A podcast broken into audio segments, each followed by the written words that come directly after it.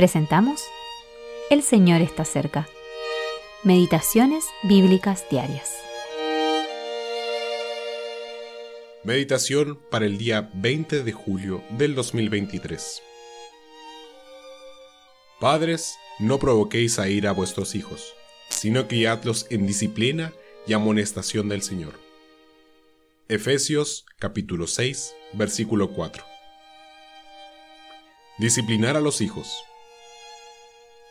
Desobedecemos al Señor cuando no disciplinamos a nuestros hijos, como vemos en el caso de Lee y sus hijos. Pero tengamos en cuenta que, para educar a nuestros hijos con la disciplina del Señor, debemos incluir el castigo. La educación incluye la formación, el aprendizaje, la instrucción y la corrección. Cada una de ellas es muy importante para el niño y debe ser adaptadas al carácter de los niños. Pero hay otra palabra. Debemos educarlos con la disciplina y amonestación del Señor. La palabra amonestación significa literalmente refrescar la memoria. Tal vez la mayoría de los niños son olvidadizos y parte de su formación es refrescar su memoria o recordarles lo enseñado.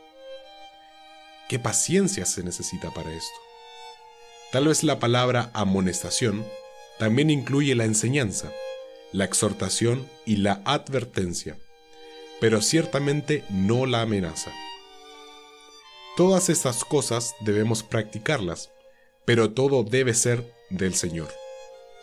Y recordemos que nunca debemos irritarlos tenemos otra pequeña palabra para los padres en Colosenses capítulo 3, versículo 21.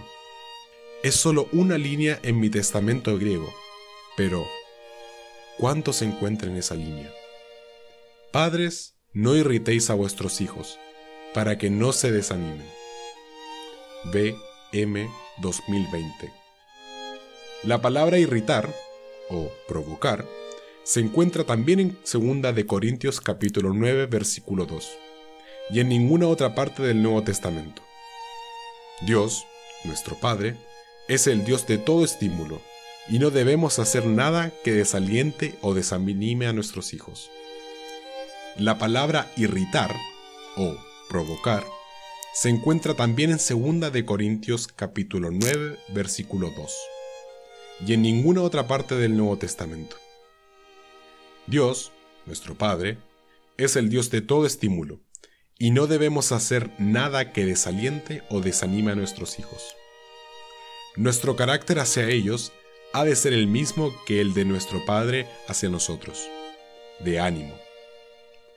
Que el propio Señor nos enseñe a hacerlo según su voluntad, a imitarle, literalmente mimetizar.